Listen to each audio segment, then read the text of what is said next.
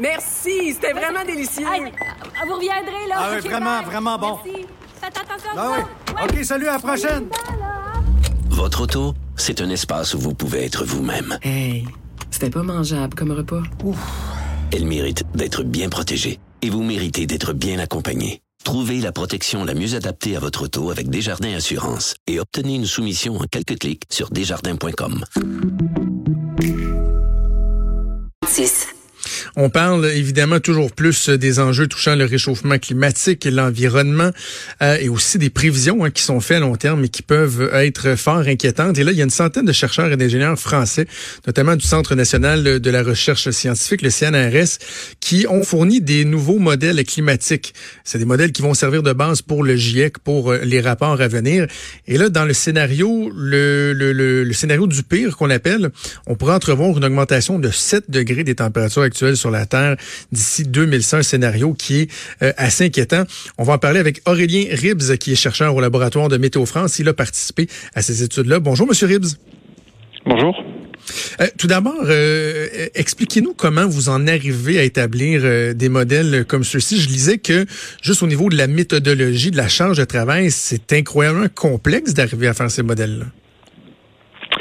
Oui, il faut voir que ce sont des modèles qui, qui visent à reproduire l'ensemble des phénomènes physiques qui se passent dans le système climatique. Donc ça couvre euh, l'atmosphère, l'océan, la glace, la- l'ensemble de, de, de, la neige et de la glace, donc la cryosphère, et puis et puis également d'autres compartiments encore avec la végétation, l'interaction avec les surfaces continentales. Donc ce sont des modèles en fait qui sont très proches des modèles qu'on utilise pour faire la prévision du temps météorologique. Mais quand on fait une, une projection climatique, on a besoin de, de simuler comme ça l'ensemble, la succession d'états que vont connaître l'atmosphère, l'océan pendant une centaine d'années. Et pour ça, on a besoin de simuler quelque chose toutes les 15 minutes, en fait, pour pouvoir euh, euh, tirer le fil d'une d'une simulation climatique. Et donc, ça demande, et sur, sur la planète entière, évidemment, et donc ça demande des, des modèles qui sont lourds, complexes et aussi des très grandes capacités de calcul informatique.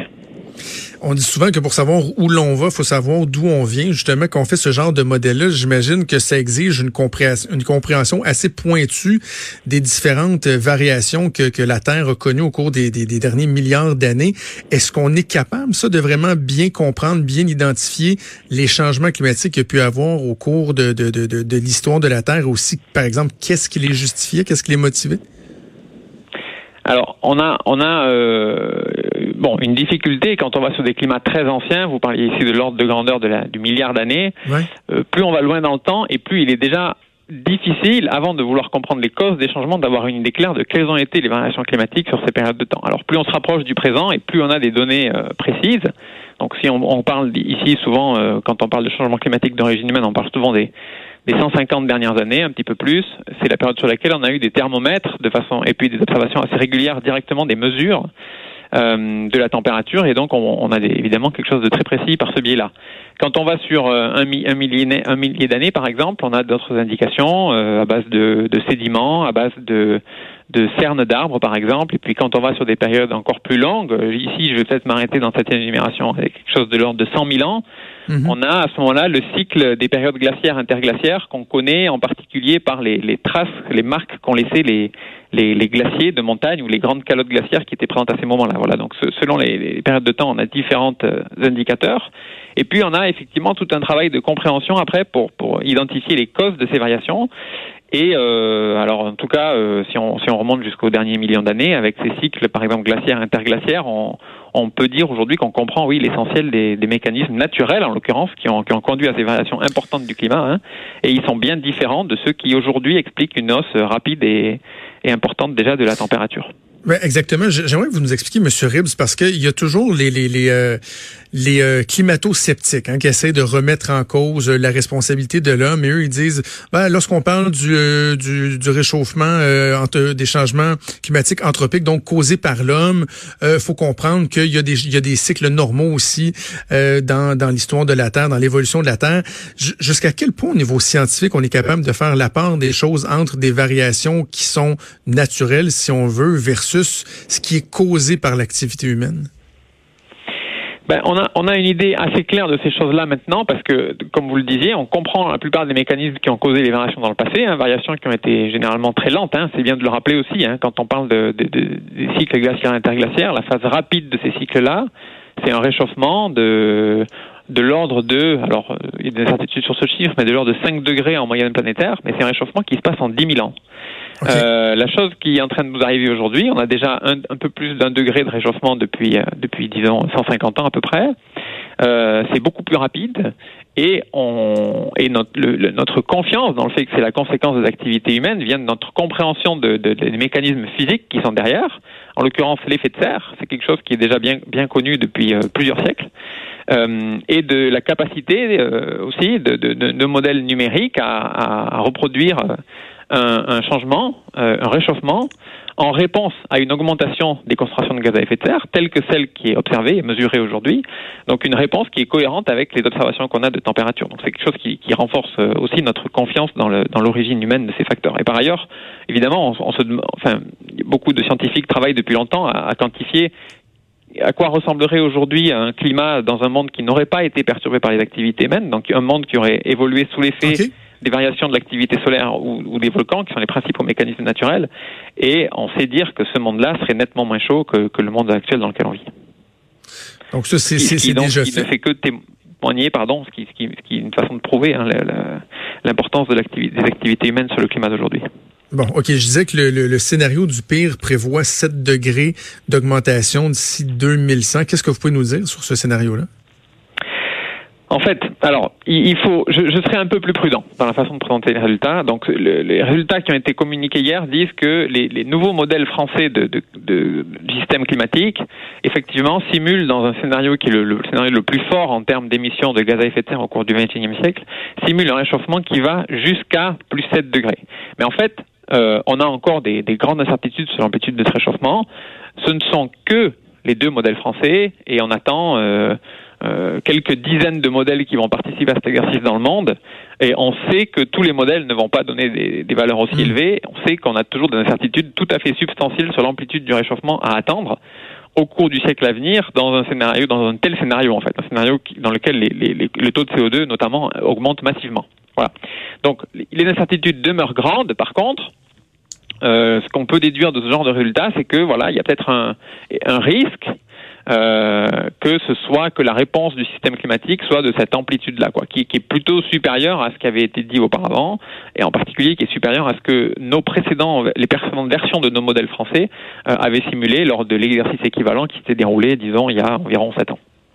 On parle du. Voilà, euh, mais on a besoin encore de, de peu de recul et le prochain rapport du GIEC va, va, va être écrit pour 2021. Ces simulations vont être analysées et évaluées dans le cadre de ce rapport et ce rapport donnera une évaluation beaucoup plus globale de, de- des changements attendus et il est probable que nos modèles se retrouveront dans le haut de la fourchette. hein. Puis on parle du pire scénario, mais j'imagine que dans le meilleur des. Tu sais, il y en a un meilleur scénario. Ce serait quoi l'idéal? Puis qu'est-ce que ça prendrait pour y arriver? Bien sûr. Alors en fait, voilà, pire scénario, c'est toujours dans le sens, euh, au sens des émissions de gaz à effet de serre, Euh, et on étudie une palette de scénarios en fait qui correspondent à des, évolutions, des contextes socio-économiques différents à l'échelle de la planète, des, choix un peu de sociétés différents et d'économies aussi. Euh, et donc parmi ces scénarios étudiés, il y en a certains qui sont nettement plus optimistes, donc qui font l'hypothèse d'émissions beaucoup plus faibles de, gaz à effet de serre. Alors le, le, plus optimiste là qui a été étudié, le nom barbare c'est SSP 1,9, signifie, euh, en fait c'est un scénario qui vise à être euh, cohérent avec, le cadre des accords de Paris de 2015.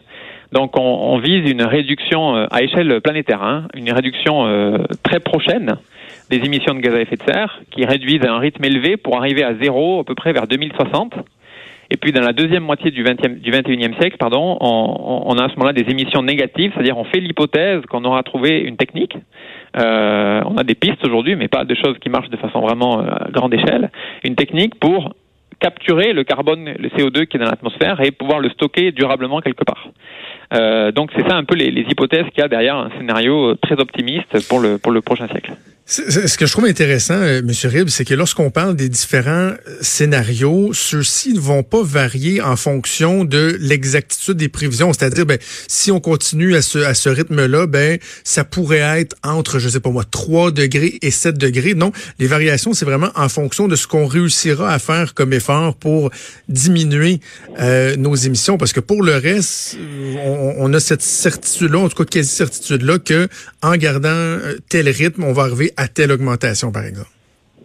Alors, en réalité, donc à nouveau là, ce sont les résultats de deux modèles français qui sont qui donnent en fait qui les deux modèles donnent des, chiffres assez proches. Donc on peut avoir euh, entre guillemets un petit peu l'illusion que pour une trajectoire d'émission de gaz à effet de serre donnée, on connaît la réponse en température. Mais la, réalité est un petit peu plus compliquée et le précédent rapport du GIEC par exemple le, le présentait bien. On a une incertitude sur quelle sera le futur de nos sociétés et donc quelles seront les, quantités de gaz à effet de serre émises dans l'atmosphère, qui est, qui est la principale incertitude. Mais on a aussi une incertitude sur de combien euh, le, système, le, le, climat va se réchauffer pour un scénario donné, pour une, une quantité de carbone émise donnée. Euh, les deux, se, les deux sont, sont, substantiels. Alors cette étude euh, publiée hier n'en rend pas compte parce qu'on s'est concentré là sur le résultat de nos deux modèles et il se trouve qu'ils sont à peu près d'accord. Mais, mais on sait que par ailleurs dans la communauté il y a d'autres modèles qui donnent des chiffres différents et donc l'incertitude qu'on a, alors évidemment elle est beaucoup plus difficile à appréhender. L'incertitude qu'on a sur vraiment le fonctionnement de système climatique, qui est de la vraie incertitude scientifique. Hein, c'est les scientifiques travaillent depuis des, des décennies là-dessus pour essayer de mhm. préciser les choses, mais c'est compliqué, euh, devrait nous rendre, euh, entre guillemets, quelque part encore plus prudents parce qu'on a du mal à savoir euh, quelle sera l'ampleur exacte du changement. Quoi. Mais on n'a pas de doute sur le fait que, effectivement, une augmentation de l'effet de serre va entraîner un réchauffement tout à fait substantiel. C'est du reste déjà le cas et déjà présent dans les observations. En terminant, M. Ribbs, pas, je ne veux pas qu'on soit alarmiste, mais en même temps, la, question, elle, se doit d'être posée. Un réchauffement de 7 degrés, euh, supplémentaires d'ici 2100. Ça se traduit comment au quotidien? Alors en fait, c'est la plupart du temps, on présente un certain nombre de, conséquences du changement climatique euh, sur euh, les activités, les sociétés. Ce qu'il faut voir, c'est que en fait, à 7 degrés, qualitativement, les, les, les, le climat va évoluer de la même façon, mais simplement l'amplitude des changements sera beaucoup plus grande. Et donc, par exemple, alors ça va, ça va concerner un certain nombre d'événements extrêmes. Souvent, les gens sont sensibles à l'évolution des événements extrêmes parce que c'est dimensionnant pour pas mal d'activités. Par exemple, on s'attend dans un monde qui serait à plus de degrés à avoir plus de canicules, et dans un monde qui sera à plus 7 degrés, on aura des canicules de nous encore nettement plus fréquentes, intenses. Et puis, euh, alors les canicules sont, sont vraiment le, le, la chose la plus marquante. Alors, surtout en France, après un été ici qui a été marqué par des canicules, mais il y a d'autres types d'événements extrêmes dont on, on sait qu'ils seront sensibles à ce genre de, enfin, un réchauffement du climat de façon globale. Euh, dans une, une, grande partie des régions euh, continentales de l'hémisphère nord, par exemple, on s'attend à des sécheresses au niveau des sols qui, qui vont s'assécher euh, au moment le plus sec de l'année, l'été. Euh, et puis également, on a d'autres résultats récemment sur euh, un peu l'intensification des événements de forte précipitation, qui sont aussi des événements extrêmes dont on pense qu'ils vont, qui vont se renforcer dans un grand nombre de régions euh, dans un climat plus chaud. Donc ce genre de choses-là, en fait, à mesure qu'on augmente le, réchauffement climatique global, eh ben, tous ces événements-là vont certainement également s'intensifier proportionnellement. Donc c'est sûr qu'un monde à plus 7 degrés n'est pas, pas nécessairement le plus désirable. Est-ce que vous réussissez à être optimiste? En tant que chercheur qui était qui est soumis à ces chiffres-là, ces scénarios-là au quotidien? Est-ce que il y, a un fatalisme qui finit par euh, s'installer quand on regarde bon la difficulté de, de, de faire bouger les choses euh, à l'échelle mondiale? Comment vous entrevoyez le futur?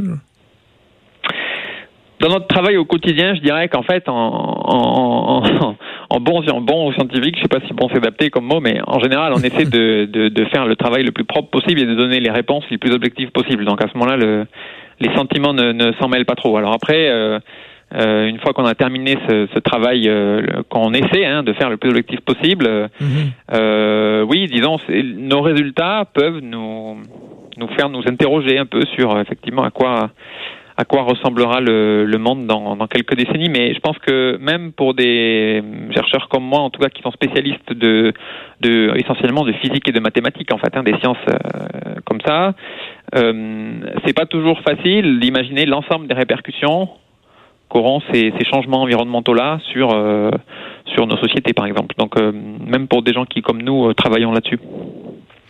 Aurélien Ribs, chercheur au laboratoire de Météo France, merci beaucoup d'être rendu disponible pour nous parler aujourd'hui. Merci. Au revoir. Merci, au revoir. Donc, euh, Aurélien, Aurélien Ribs, qui fait partie des scientifiques euh, qui ont euh, qui ont établi ces nouveaux modèles-là. Euh, Maude qui parle. Puis je pense que M. Ribs l'a bien dit, là, tu sais que c'est le pire du pire, puis qu'en même temps, Oui. faut pas prendre pour acquis qu'en 2100, ça aura augmenté de 7 degrés.